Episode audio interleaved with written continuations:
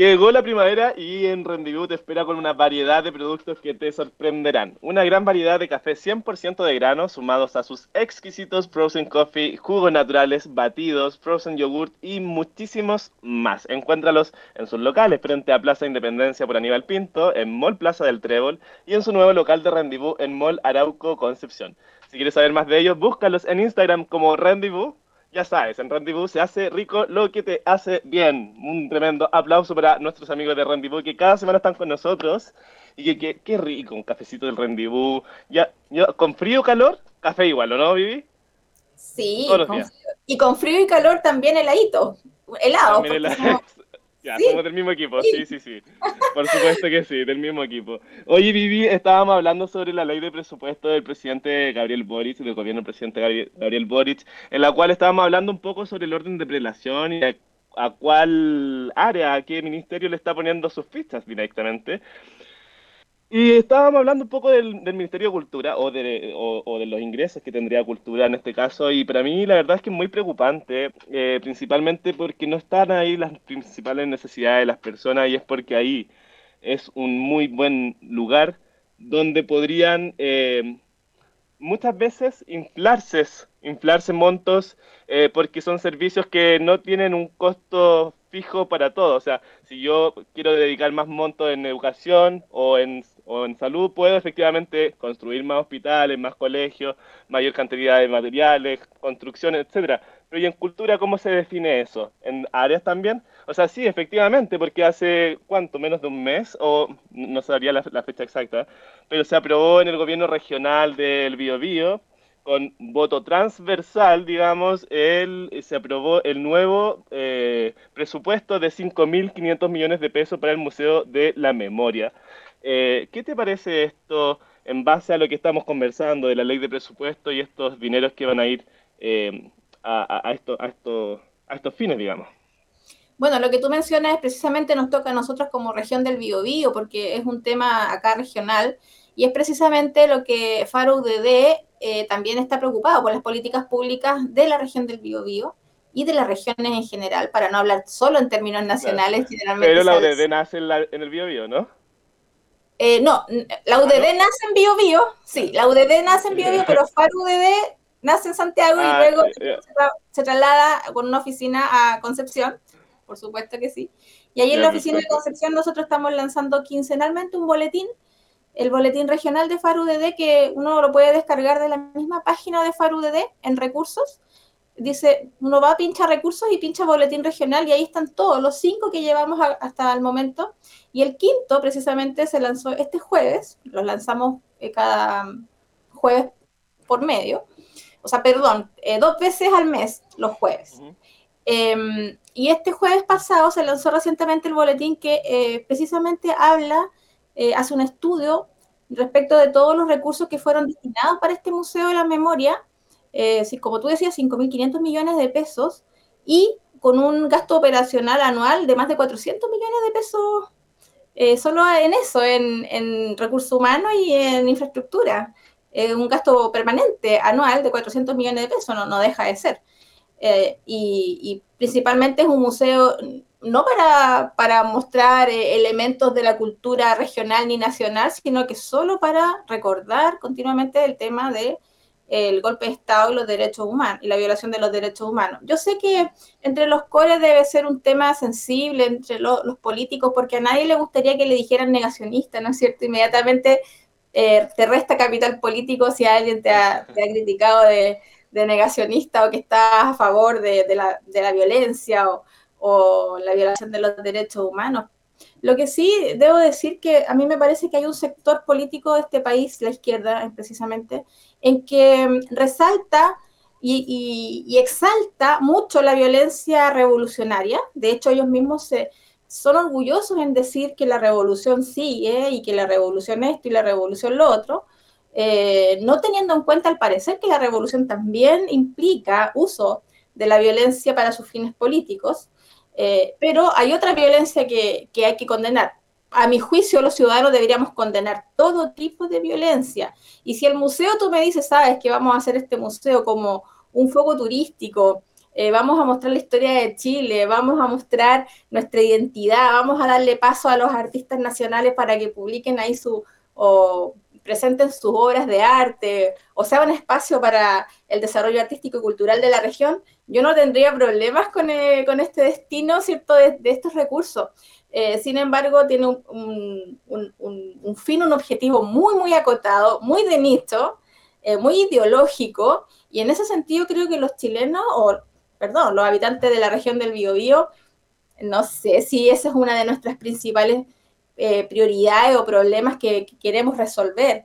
Eh, a, las personas de la región del Biobío nos importa la seguridad, nos el importa transporte, por favor. el transporte, ya que, ya que tocas ese tema, eh, te voy a comentar y respecto al presupuesto del 2023, estaba, estaba contemplado para la región del Biobío en el presupuesto del 2023 la conexión del puente bicentenario con la calle Chagabuco, y ese, ahora, digamos, a septiembre, casi, casi octubre, todavía ese tema no está resuelto debido a la quiebra de, la empresa que estaba licitada, que tenía la licitación de la construcción de, esa conexión entre el puente y la calle Chacabuco, Claro Vicuña Valenzuela, eh, quebró y, las obras quedaron ahí, ¿cierto?, en stand-by. Eh, entonces, ese sí es un tema que, que debiera haber sido resuelto rápidamente, haber cambiado la licitación, haber hecho una licitación mucho más rápida, mucho más ágil, ¿no es cierto?, para que quizás termináramos el año con, ese, con esa conexión ya construida. Em, y entonces yo creo que ahí un poco la ideología, y ojo que la ideología puede verse para un lado o para el otro. Entonces yo creo que los gobiernos regionales y el gobierno central debiera tratar de ser en lo, en lo posible eh, lo más objetivo y, sin sesgo eh, respecto también al tipo de proyectos que, que, promueven. Y que si es algo cultural, que sea algo que nos una, no algo que nos divida. Oye, sí, absolutamente de acuerdo. Y, mira, es más, porque yo he estado viendo el tema de las fundaciones, el caso convenios, efectivamente, hay muchas fundaciones que eh, tienen su, su giro cultural, su giro de Fundación de Derechos Humanos, Sebastián Acevedo, por ejemplo, es una de, las tantas que hay en Concepción, que es conocida por, por un hombre que se suicidó al inmolarse frente a la Catedral de Concepción porque tenían a sus hijos detenidos. Y esta fundación percibió más de 4 mil millones de pesos en, este último año. Entonces, finalmente, te das cuenta de que dónde están los recursos de todos los chilenos para Nadie aquí está desconociendo alguna vulneración de los derechos humanos, nadie aquí defiende una vulneración a los derechos humanos, porque en verdad eh, todas las personas, tanto hombres como mujeres, tenemos dignidad y eso hay que respetarlo y no es algo que lo entrega el Estado, sino que el Estado solamente se limita a reconocerlo. Y en ese sentido, em, molesta profundamente, Viviana, que, que hayan tantos ingresos para defender una causa en particular, pero finalmente yo me veo que están vulnerando mis derechos al no entregar algo que nos corresponde a todas las personas para que podamos vivir mejor. Si finalmente nadie, nadie está viviendo acá que me construya una casa hermosa, sino que me den mejores condiciones en, la salud, en, la educación y que pueda el Estado eh, ayudarnos a, los, a las personas a desarrollarnos material e intelectualmente, espiritualmente, eh, en la mayor medida posible. Así que, mi, oye. Mi tesis, es que el Estado debiera ser un facilitador, eh, más, que un, más que estar eh, enfocado en la intervención, tanto ya sea de, la actividad privada como también de, la, de lo que ocurre al interior de, la, de cada familia. Eh, dar facilidades, por ejemplo, el tema de la tómbola en los colegios subvencionados. ¿Qué política más dañina ha hecho tanto daño a mi alrededor? Conozco tantos casos de gente que no ha podido elegir libremente el colegio subvencionado que quiere para su hijo, por último, por cercanía geográfica, que era la idea de la tómbola, pero el algoritmo parece que le salió mal. Y, en algunos casos se les aprueba eh, un colegio que está muy, muy lejos de su casa, o un colegio que definitivamente, aunque esté lejos, no es la, o cerca, no es la elección de la persona. A lo mejor la persona quiere elegir un colegio lejano, pero otro, otro que, que esté de acuerdo con los valores familiares, eh, con el proyecto educativo que también la familia tiene. Y en ese sentido, a mí me parece que el Estado debiera fomentar la libertad de las personas para tomar decisiones y dejar, dejar un poco libre, ¿cierto? Eh, y no estar tan encima eh, de nosotros, porque así también no, nos afecta, nos afecta que estén encima de nosotros y que estén interviniendo en cada decisión o que nos pongan incentivos eh, perverso de alguna manera para que tomemos este rumbo y no el otro. Y, nos quedamos así como, bueno, ya, pero al menos tengo educación, pero no es lo que quería. Entonces, yo creo que el Estado incluso se ahorraría un, par de millones de dólares si es que quisiera de una vez las cosas bien y que nos dejara un poco más libres y las personas sabemos muy bien lo que, lo, lo que necesitamos y lo que queremos para nuestra familia. Y, es la mejor forma de poder realizarnos, finalmente, o sea, la libertad es lo que nos permite que cada persona pueda, eh, incluso que cada persona pueda trascender, que yo creo que es lo, más clave, que uno puede llegar a, hacer, de poder trascender más allá de, nuestra existencia, de poder dejar algo por la sociedad, y eso es, es algo enriquecedor no solamente para uno, sino también para los que vienen después. Vivi, estábamos hablando, de, estamos hablando de la ley de presupuesto del año 2024 y yo te quiero comentar que el ministro Marcel anunció cambios importantes en la propuesta y defendió el rol de Javiera Martínez, que lo habíamos comentado hace, hace algunos minutitos al comienzo del, de este segundo, del, del segundo bloque. Y te voy a leer porque dice, durante una sesión realizada en la Cámara, el ministro Mario Marcel se refirió a los cambios implementados por el gobierno a la propuesta de presupuesto que estarían enfocados en el control de la corrupción. Además defendió a la actual directora de presupuesto, Javiera Martínez, quien ha sido foco de críticas y cuestionamiento por parte de la oposición por la sospechosa instalada ante el caso, por, la sospecha instalada ante el caso convenios. El ministro de Hacienda, Mario Marcel, anunció esta jornada abro comillas, muchos cambios importantes realizados por el gobierno a la ley de presupuesto del año 2024 durante una sesión realizada en la Cámara de Diputados, según detalló el secretario de Estado, en una sesión especial convocada por la Cámara Baja, las modificaciones están enfocadas en el control de la corrupción. Los cambios que se realizaron restringieron la apertura y la flexibilidad que tenían los gobiernos regionales para efectuar transferencias mediante convenios de tratos directos. Eso precisó, o sea, tenían eh, los cambios que se realizaron restringieron la apertura y la flexibilidad que tenían los gobiernos regionales para efectuar transferencias mediante convenios de trato directo. Pero en la práctica esto fue muy distinto, o sea, hubo trato directo y se están investigando temas de trato directo.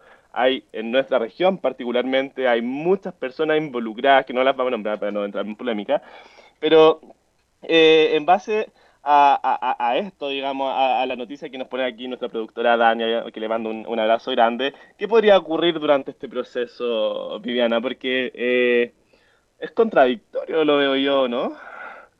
Es que yo siento que la clase política en general sobrevive de esa manera, eh, diciendo una cosa y haciendo otra. Mm. Esa es un poco eh, la externalidad negativa de la política, porque es un mal, bueno, por una parte es un mal necesario que existan los políticos, ¿cierto?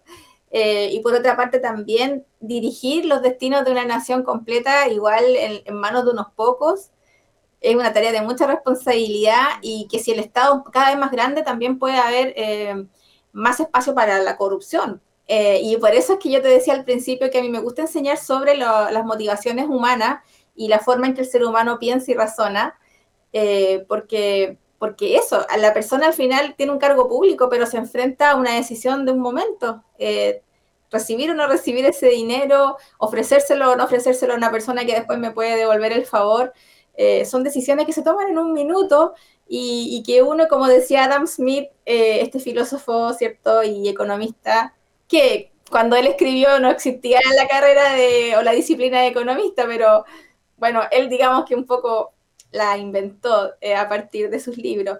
Eh, pero eh, Adam Smith decía precisamente, y está muy mal entendido él, porque la gente dice que Adam Smith defendía el egoísmo, y yo, él no dice nunca egoísmo, dice interés personal o interés propio.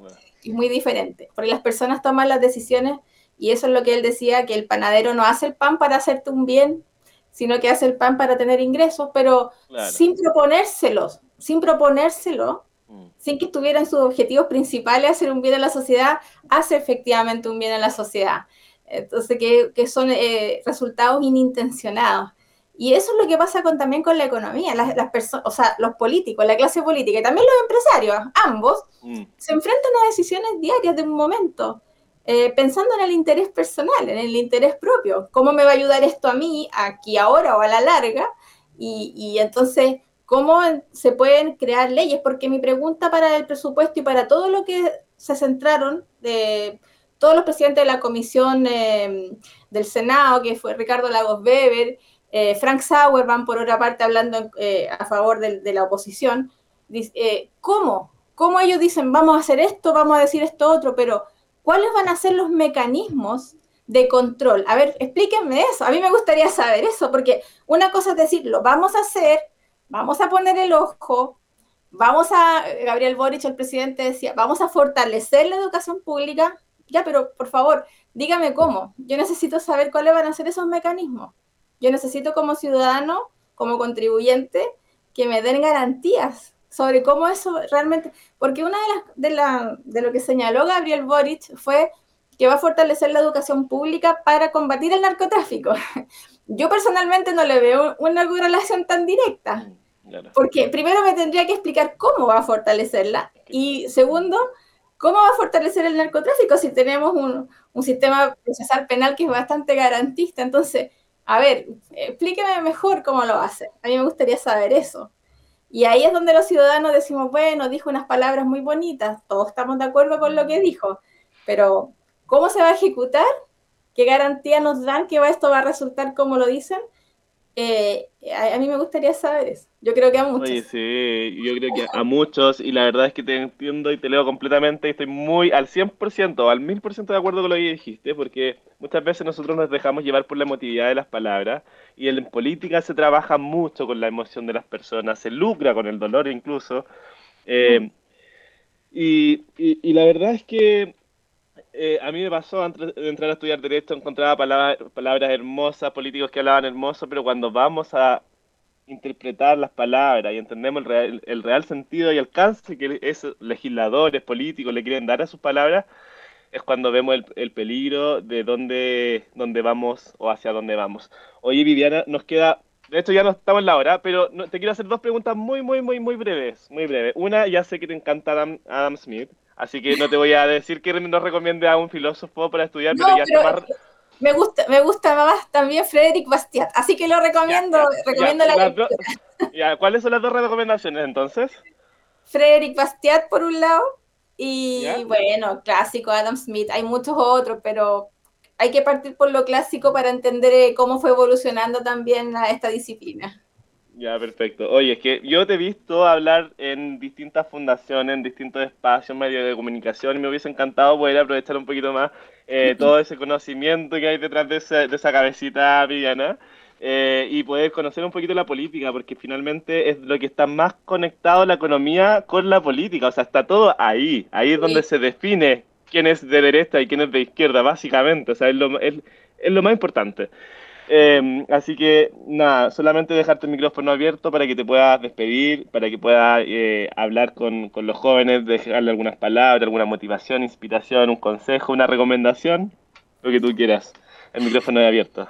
Bueno, eh, quedó harto tema por hablar y que si en alguna otra oportunidad te interesa, podríamos juntarnos de nuevo a conversar porque hay mucho, mucho tema, mucho paño que recortar, eh, uh, mucho respecto a esto del presupuesto, pero a los jóvenes sobre todo, eh, y se lo digo a mis alumnos y se lo digo a mis hijos también, vivan con un poco menos de ansiedad eh, respecto de lo que van a hacer en el futuro, porque la vida misma te va llevando por lugares insospechados muchas veces. Eh, para elegir una vocación una carrera, uno tiene que primero pensar en qué te gusta, qué te gusta, con qué vibras. No me vayan a decir que con el reggaetón, pero con qué cosas vibras tú. y, y otra cosa que los alumnos siempre están preocupados, no, es que si me dedico a esto no voy a ganar plata. No, eso tampoco piensen así, eh, porque el dinero, yo les voy a explicar una cosa brevemente económica, el dinero es una, es una consecuencia y es una manifestación, esa es la palabra que estaba buscando. El dinero es una manifestación del aporte que tú haces a la sociedad. En la medida en que tú encuentres un nicho en que aporte a la sociedad, da lo mismo en cuál disciplina, pero que hagas un aporte, que sea responsable, que trates bien a la gente, que llegues a la hora, eh, tantas cualidades que la gente parece que ha olvidado, que sea respetuoso, eh, que sea trabajador, que sea servicial. En cualquier cosa que tú hagas vas a prosperar y, vas y la vida te va a ir llevando a encontrar el camino adecuado y el dinero eh, va a venir por añadidura, de alguna manera. Va a, ser el, va a ser el resultado natural de la entrega que tú le haces a la sociedad. Y de esa manera a mí me gusta explicar eh, cómo, cómo, uno percibe los salarios. Es eh, una consecuencia directa del aporte que uno hace a la sociedad y de la necesidad que uno puede satisfacer a los, demás. Y por eso que hay algunas personas millonarias que han encontrado, claro, uno dice, ¿cómo me puedo volver millonario? No, no creo que sea la pregunta adecuada, sino que es cómo yo puedo servir a la sociedad de la mejor manera. Eh, y lo otro va a venir solo, va a venir solo. Siempre va a haber alguien que va a decir, oye, eh, Cristian o, Viviana, eh, chuta, una vez lo contraté para una cosa y, respondió súper bien y fue súper amable con todo, llegó a la hora. Te van a llamar, mm, te van a llamar sí o sí, es lo que tú hagas.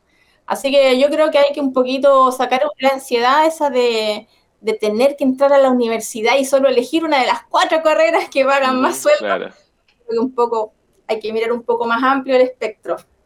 Oye, Vivi, qué hermosas palabras y de verdad se, agradece porque eso, eso es todo lo que importa, a la velocidad del camino, a no compararse con las otras personas que tienen la misma edad porque cada uno tiene un camino propio, único e irrepetible, por lo tanto hay que vivirlo al máximo, vivir cada día como si fuera el último, pero con mucha responsabilidad y siempre con una mente bien grande, porque si soñar es gratis, ¿por qué no soñar en grande, cierto? Así es. Oye, quedé fascinado con esta entrevista, la verdad, muy, muy, muy cortita, eh, pero eh, me encantaría que podamos en otros momentos poder hablar sobre los boletines que están trabajando en la Universidad del, Desarrollo. No, no tenía conocimiento de ellos y me parece espectacular porque tiene un énfasis muy, muy regional y, muy, muy agudizado de, lo que está viviendo, está palpando nuestra ciudad. Así que te vamos a dejar cordialmente invitada para, para en otra oportunidad y lo vamos a coordinar con Dania. Eh, pero felices de tenerte. Y en una de esas nos visita en el, en el estudio. Yo encantada, encantada. Y muchas gracias también por la, por la oportunidad que, que quieras también eh, dar a conocer nuestro boletín regional. Feliz, feliz. Ahí lo conversamos, nos vamos a ir a una pausa musical. Tú no te vayas, nos despedimos en la pausa y ya volvemos.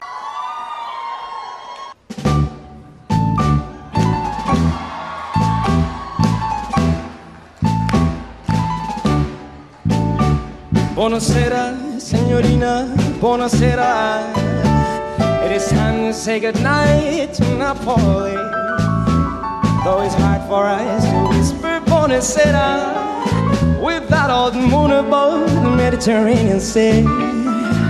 In the morning, signorina, we'll go walking where the mountains help the sun come into sight. And by the little jewelry shop, we'll stop and linger while I buy a wedding ring for your finger.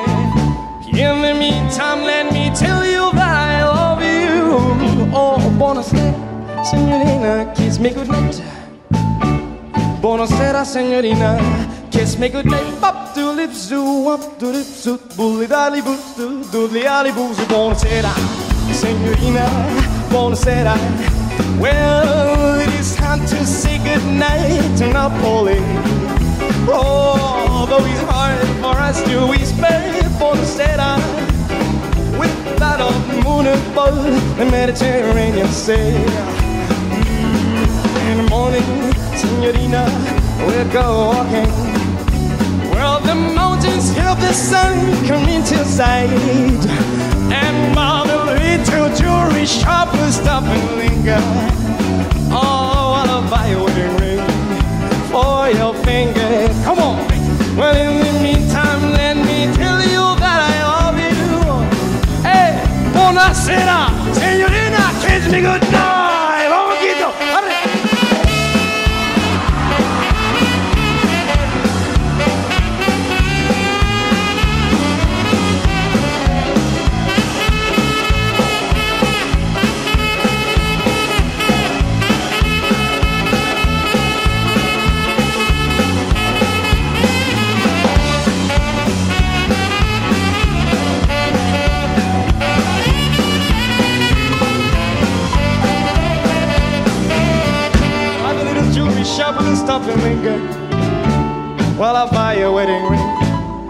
Your finger. In the meantime, let me tell you that I love you. Buonasera, signorina, kiss me goodnight. Buonasera, signorina, kiss me goodnight. Buonasera, signorina, kiss me goodnight.